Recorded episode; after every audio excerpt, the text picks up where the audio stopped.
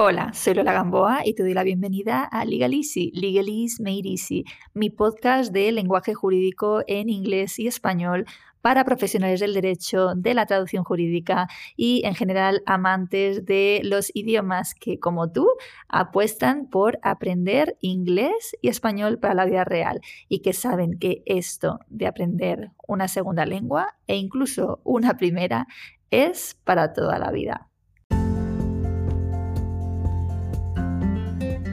Primer lugar, quiero contarte que quienes están suscritos a mi comunidad gratuita de aprendizaje de inglés jurídico han recibido hoy además un PDF para practicar lo que hoy repasamos aquí.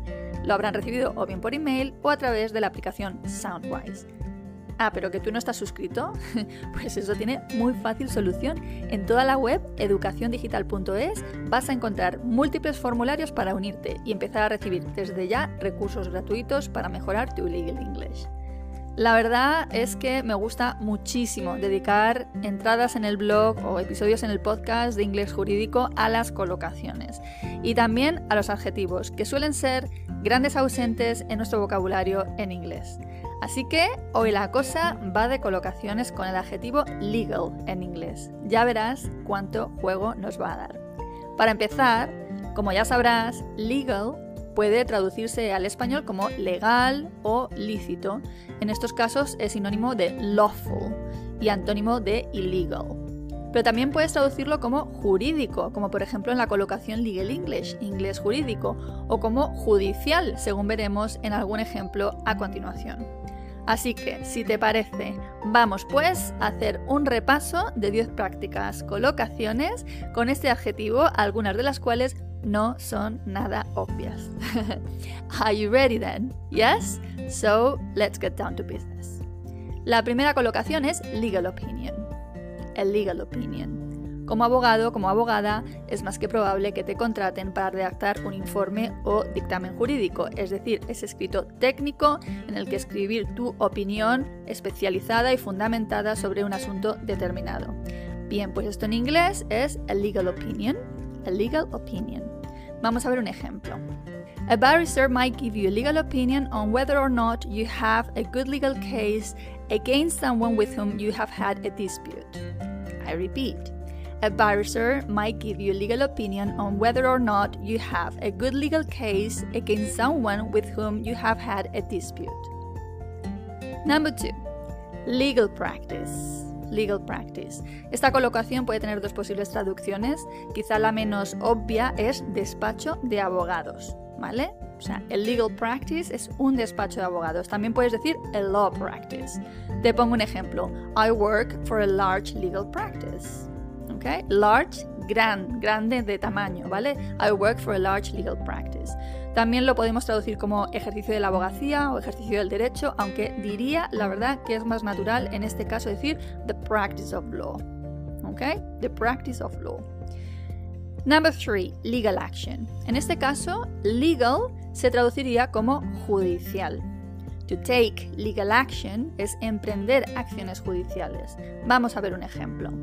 There are several factors to take into consideration before taking legal action repeat.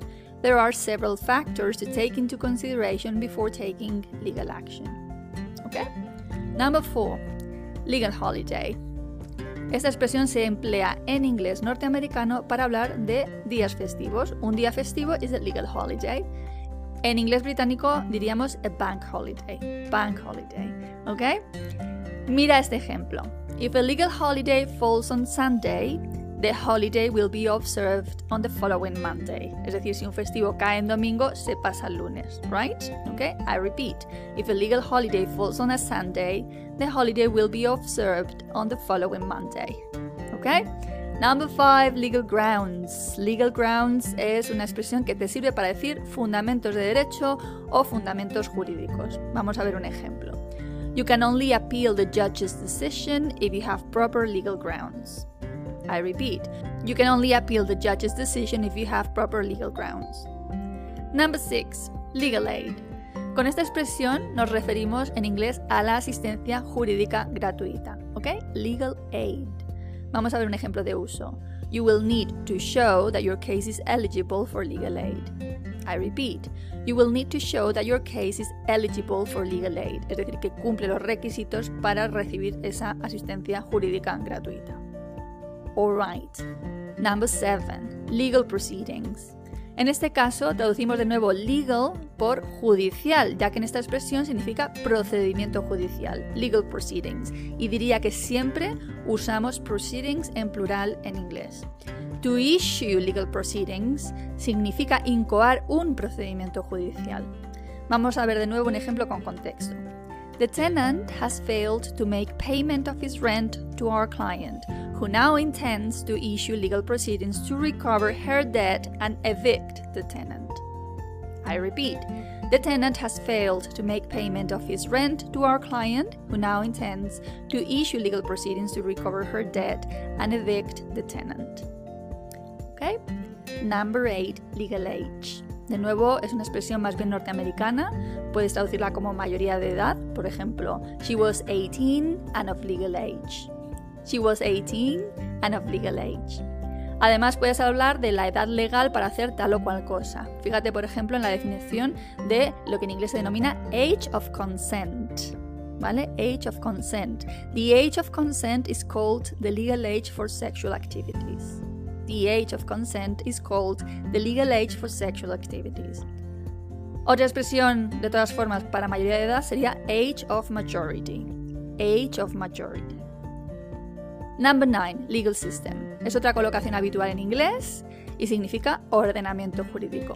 The legal system. Por ejemplo, the Spanish legal system is based on Roman law and codification.